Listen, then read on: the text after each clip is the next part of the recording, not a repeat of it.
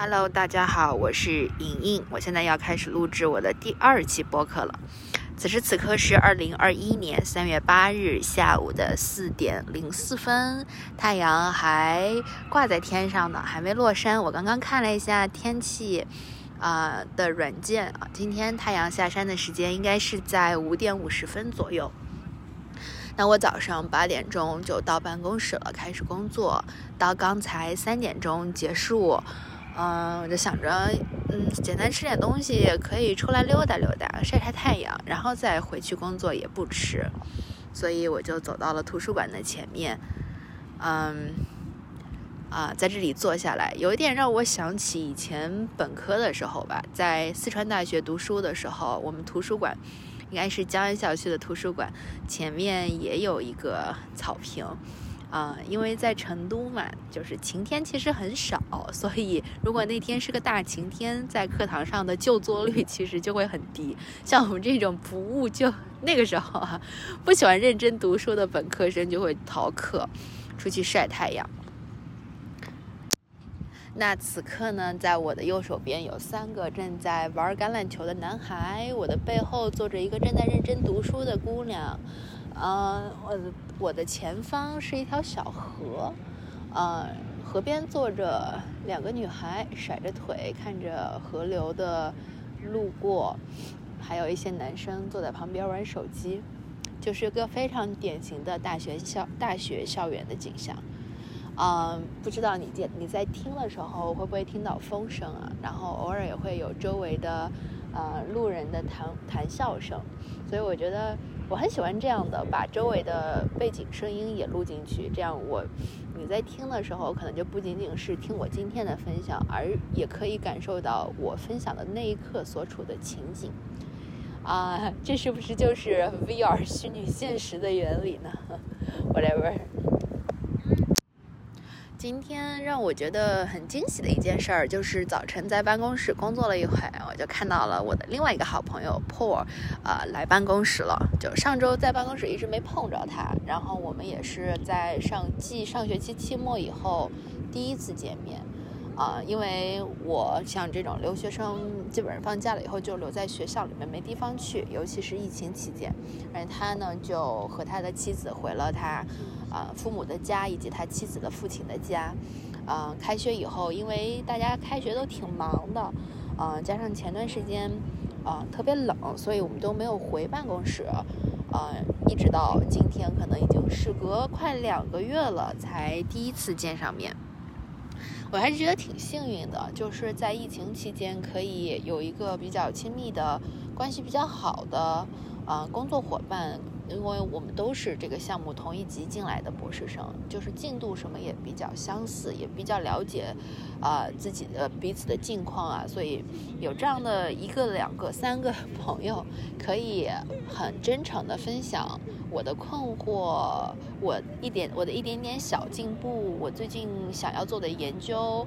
呃，我觉得是很幸运的吧，就是会有真正理解你情景的人，你不需要做太多解释的人去，啊，听你说的话，嗯，我觉得对，总结一句话就是挺幸运的。那我接下来想说一说我的两期播客，很简单的播客发布之后。啊，我收到了有两个我的朋友都给我在啊平台上或者是在微信上回复说，觉得我的声音很治愈啊，我觉得很幸运啊，因为声音是父母给的一个特质啊，如果有些东西你不用努努力，天生的就会让人觉得很治愈的话，那这是一件非常幸运的事情。那同时，我还在我还收到了我的另外一个好朋友燕仔的回复，我觉得我特别喜欢他的回复，所以我并没有经过他的允许啊，我还是想给大家读一下他的，呃，他给我的一个快速的回复吧。其实他的这个回复是穿插在我们另外一个讨论的基础上，因为我们在微博上了解到彼此最近都参加了很多女性主义相关的研讨会。所以，呃，在闲聊之中就说，那我们要不要弄一个以女女性主义为主题的，啊，小的读书小组，就在跟他讨论，如果要组成这样的一个以 feminism 女性主义为核心的小组的小小的读书会的话，我们要选择哪些读物？然后在这样的讨论之间，他就给我回复了一句话，他说：“我自己最近越来越意识到，能够表达发声的重要性，也包括你愿意做播客，超级好。但是也意识到，对很多人来说，也许能够阅读和表达都是 privilege，就是都是特权。所以我努力努力，我们努力努力，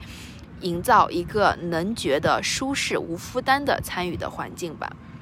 他说的这个参与环境是说，如果我们到时候有一个读书小组的话，我们希望在这个小组里面不要给大家任何你应该分享什么、你应该说什么、你应该写点什么这样的负担，而是努力营造一个安全的、可以互相信任彼此、可以相对比较自由输入输出的环境。嗯。燕仔是我从本科大一的时候就关系很好的朋友，现在我们都都在读博士，只是他在欧洲，啊，所以我们有拥有了很长的友谊的基础，啊，在在去年疫情刚开始的时候，跟他聊，也在闲聊之中，我们当时就觉得可以做一个。协同写作的小组，所以后来我们也就做起来了，嗯，就是很简单。我和燕仔开始，燕仔邀请了他的朋友，后来也成了呃我们的朋友，呃西桥，然后我就邀请了我的另外一个朋友，嗯，也是啊博士同学，呃英俊，我们四个人呢就共同创建了一个呃呃共同写作的 Word 文档。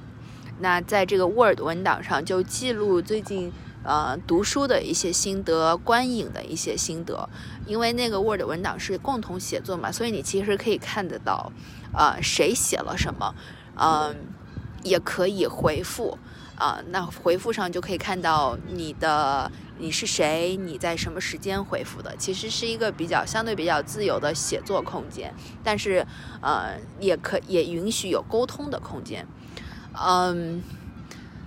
嗯，所以这次我们也是希望可以，嗯，用这样的以以协同写作的方式吧。只是这次以前我们是随意，你可以写任何呃主题。呃，分享你看过的，分享你看过的电影的感受，读书的感受，whatever，随便什么都可以。啊，就是跟燕奶奶正在讨论的，就是有没有可能 feminism 是主题，是我们写作的主题呢？当然也可以说，你不想写就不写，你想写就写，因为呃，每个人都有自己表达的权利，也有自己不表达的权利。嗯，只是呃，我。我们在读选择读物上有点犯难哈，因为啊，feminism 本来就是一个很老、很大又很新的话题，呃，而且我们我是信息科学专业，燕仔是哲学系，所以其实我们从自己的专业摄入到，嗯，摄入到呃女性主义切入点就已经不同了，而且呃，比如说我们的朋友有些可能不是大学里面正在读书的人啊，我们也是。不喜欢说我们的讨论仅仅纳入和我们一样正在读博士的人加入。如果可以，呃，让别人觉得舒适，让一些呃已经工作的朋友的的加入。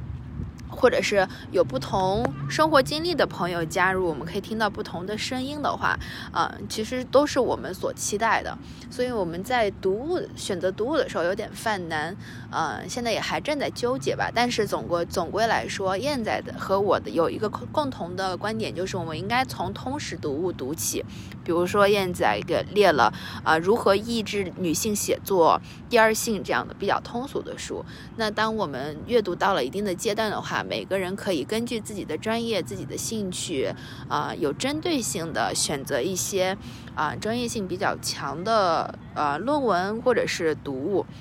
那我的另外一个建议就是，啊，我们不要仅仅说只读书或者读论文，而是可以纳入一些视频、音频，呃，比如说随机波动的一些讨论，或者是一些好的电影，或者是短的视频。为什么会有这个想法呢？是就燕仔他在给我回复的时候，他就说他意识到很多人能够通过阅读和表达就已经是一个呃 privilege 特权了。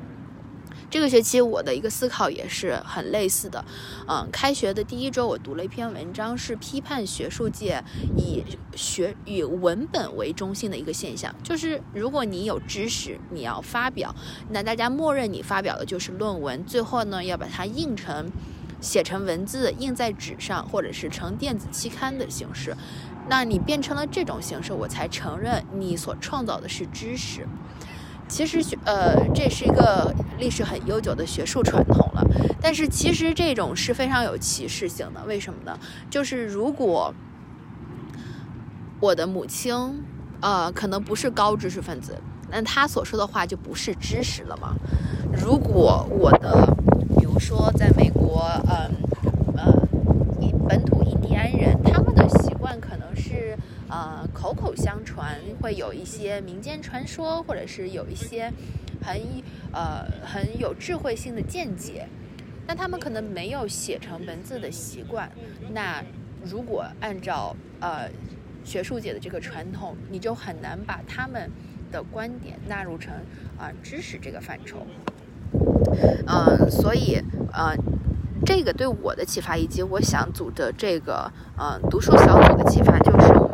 仅仅阅读文本，而是应该要纳入一些多媒体资源，啊，可以很嗯多展开一些比较多样性的讨论。所以，如果你啊，当然我从来不做任何承诺啊，因为 我太了解我自己的性格了。嗯，现在正在跟燕子燕子啊组织这个事儿，然后